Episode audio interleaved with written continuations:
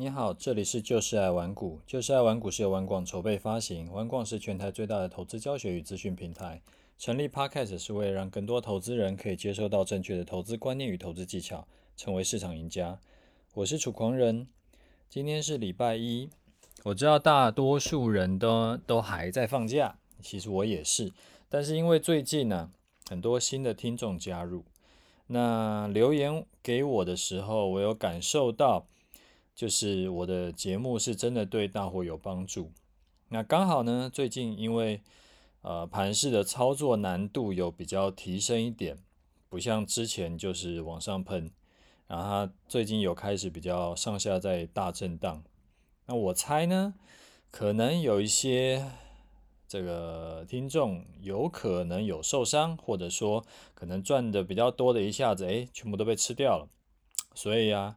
我在想说，虽然说现在还在放假，那我也想抽空跟你聊一下投资，看看能够帮到多少人就，就尽量帮一下。啊，今天呢一样是在家里录音，所以没有厉害的麦克风，啊，我就直接对着笔电在讲话，所以这个音质不好啊，就请多包涵了。那周一呢，我们固定来聊一下散户迷思。这一次啊，我想跟你聊的散户迷思是，呃，很多人都会觉得说，是不是要在呃盘势一个变化的第一时间点就要进场啊？所以说呢，今天我们来聊一下第一时间点就进场的优缺点，还有是不是要设一个滤网？那设滤网的好坏？一般来说啊，在操作经验还没有很多的时候，其实都会很直观的会觉得说，哎呀，我就是要在刚突破，可能一秒内我就要进场，不然的话呢，行情就飞走了。但是事实上，我们真正在操作的时候啊，真的是不是一定要这样做，因为这样做不一定是占便宜。我们分几个层面来讨论这个问题哈。啊先看一下为什么大家都会觉得一定要在刚突破的时候就进场。那有可能是因为你遇过几次的速度盘，就是一个突发性的利多，然后指数啦或者是股价，然后就蹭蹭蹭的往上往上喷。那如果说第一时间没有来得及进场的话，就就就一定得要追高了。所以第一时间进场呢，理论上。来说就可以赚的，这是赚满整段的利润，这个叫做理论上也是理想的状况。那缺点嘞？但缺点就是你得要盯盘嘛，因为盘势呢很可能随时就是突破或者是跌破。那股票台股就开盘四点五个小时，那期货呢日盘是五个小时。如果说夜盘也加进去的话，那夜盘要再加十几个小时。你得要盯着盘，啊，这个执行起来那个难度就会很高，因为等于是一整天下来你都得要盯盘。当然了，除非除非你是做这个量化交易，有程式在帮你盯盘，然后自动下单。不过量化交易的门槛稍微比较高一点，呃，我猜大多数的听众可能还没有办法做到，所以那就要用人肉眼去盯盘，那这个。就执行上会比较比较有困难。那第二个缺点呢，就是我说过台股有一个劣根性嘛，就时常是突破以后会拉回啊，突破的越快啊越高啊，就是涨得越凶，然后拉回呢其实也会越快越深。那甚至是那种假突破，然后结果反向破底啊，所以如果你冲进去的话，你很可能一下就被套住了。就是因为台股的劣根性。第三呢，如果你是做台指期的话，你有的时候会遇到一些像滑价的状况。滑价就是说，你明明在可能我们讲啊一万六的时候，你挂单进场啊，你定价买你可能买不到，就是一万六你突它它突破一万六的时候，这时候你进场。你如果是定价定在一万六，那这时候你可能买不到，那你就只好市价市价买啊。结果市价买呢，因为就是突破压力区，时常就是很多的城市单呢、它的买讯也同时会启动。那结果就很多城市单的买讯同时启动，所以就很多的城市单的这个买单就一起冲进来，所以然后你也冲进去，所以变成说大家一起进场，人人挤人，所以你。可能你预计是要买在一万六，你看它碰到一万六的时候，这时候你你挂市价单进场，结果可能成交的时候已经又又涨了十几点，你才成交，因为你不一定就是你的速度会比程式单要快嘛。那你如果说你的每一笔单呢，你都亏个七八点、十几点，那其实一口单十几点就是亏个几千块钱，然后长久下来其实是。这个你的成本就垫高很多，所以第一时间进场啊，这边我整理了三个比较明显的缺点。那因此呢，我就近几年来我自己的操作啊，就基本上是完全舍弃掉这种第一时间进场的策略，改成像我是平常时代跟呃时常跟你讲的方法。就是说，今天确认有突破，然后隔天的中午再进场，然后就是多设一道的滤网。那这样做有什么好处嘞？这样做的好处，第一个就是说我完全就不需要时时刻刻去盯盘了，我可以处理我公司的事情，我可以开会，甚至是我可以出去玩。那假设前一天，呃，前一天的收盘没有没有满足我第一个进出场条件的话。我隔天完全不用看盘也无所谓，因为第一个条件不满足，它就不会满足我第二个条件。那就算呢，前一天收盘已经确定突破压力或者是跌破支撑了，它满足了我第一个进出场条件了。那隔天呢，也只要中午十二点我瞄一眼，我就知道我要不要动作。那这大概也就是一分钟内搞定的事情。所以啊，我的时间就可以完全被释放出来。就如果你不是那种时时刻刻都爱盯盘的人，那我觉得可能这个方式也会比较适合，也会比较适合你。那第二个的话，也是因为台股的劣根性，我多等一天呢，如果是假突破，诶，它当然就很有可能会跌回去嘛。那这样呢，我也就避免掉因为被骗进场，然后后来后来得要停损的这种悲剧。如果每一次啊，就每一次，因为台股常常在盘整嘛，那如果每次盘整呢，我都能够避开一两次的这种被骗进场然后停损，那长期下来，其实我就少赔很多钱。那反过来讲，也就是我多赚很多钱。好，这是第二点。那第三个呢，因为我多设了一道滤网，所以呢，我就不会去碰到那种刚好是那个突破关键价位。刚好是突破一个重要重要的压力的那种人挤人的状况，因为我的进场的时间点绝对跟一般的呃追高杀低的这种程式单会错开来，所以就不会发生那种滑价的，哎，比较不会发生滑价的情况。那当然了，我现在如果说我根本不是做期货的话，那个滑价的状况也都会好很多了。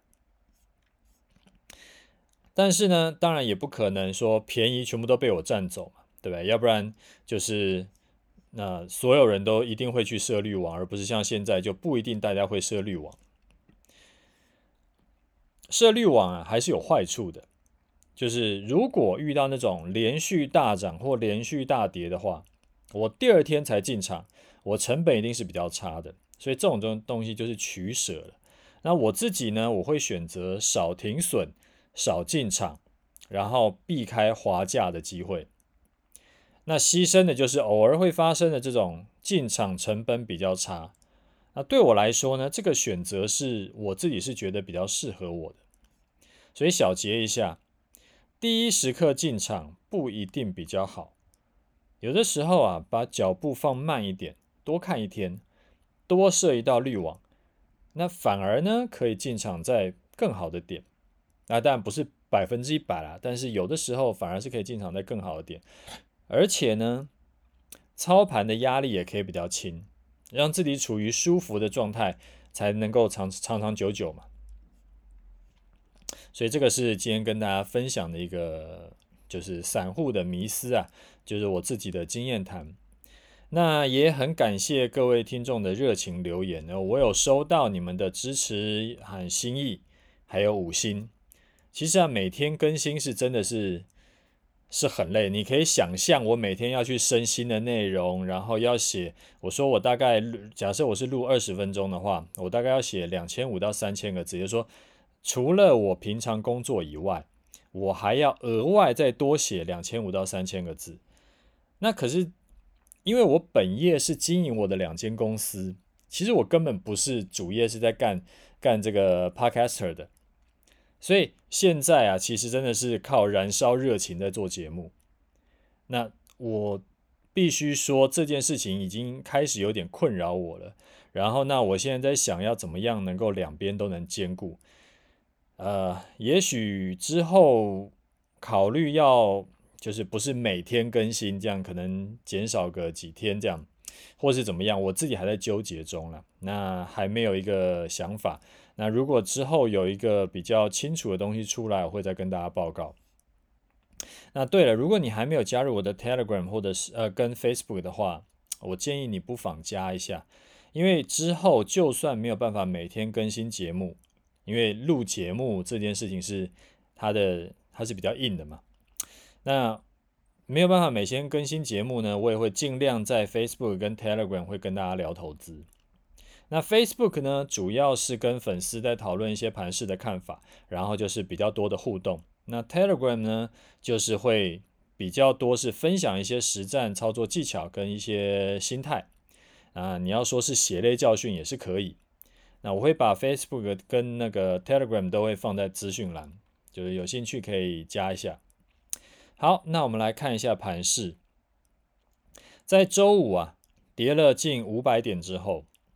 那周五的晚上呢，美股的科技股就反弹啦，而且啊，现在看就是现在是多少六七点嘛，现在看那个几档的美股期指也都是在盘上的。那因为美股还没开盘嘛，我知道先看美股期指，所以假设啊，今天晚上能够就是美股不要又开高走低的话，那明天台股反弹是可以期待的。这个对应到台呃大盘的日 K 线，其实也就刚这么就就这么刚好，它就刚好打是往下打到月线以后反弹，然后月线就止跌，然后呃你说之后是什么？月线反弹以后再继续破呢，还是会继续弹高？这个我不知道。那基本上你也知道，因为我不预我不去预测未来的，但是我自己的进。进场策略是已经固定好的，所以我只要就是按表操课就可以了。周五啊，满足了第一个空单进场的条件，就是它的收盘跌破了一万六千二嘛。所以礼拜二开盘的时候，我只要在中午十二点的时候看一下，诶，它有没有站回一一六二零零以上？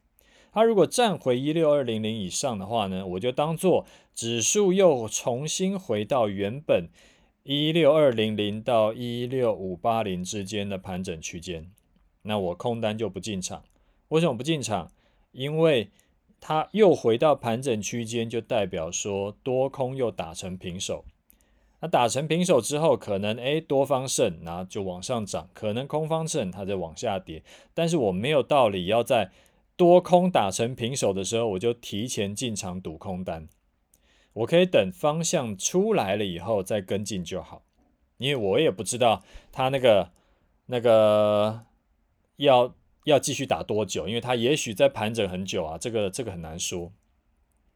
反之啊，如果没有站回一六二零零以上的话，就代表说，虽然这个美股这两天是反弹的。但是台股在一万六千二上面有满满的这个解套，呃，这个套牢的筹码，所以大盘一想要涨回去呢，就会被解套卖压打下来，它就是站不上去，然后依然是空单占优势，哎，空方占优势，所以我就会进进空单。那你有没有注意到，到目前为止哦，我依然是没有去预测未来，我依然是。只是把进出场的条件设定好，然后等盘势自己来触发条件。啊，我只要等满足进出场条件之后，我再动作就好。所以这个也是我一直在节目里面想要分享给你的这个操作心态，那就希望对你有帮助。好啦，那我们今天节目就先讲到这里。如果你有要有问题要问的话，你可以留言给我，或者是在 Facebook 上私讯给我都可以哈，我会尽可能详细的回答你的问题。OK，拜拜。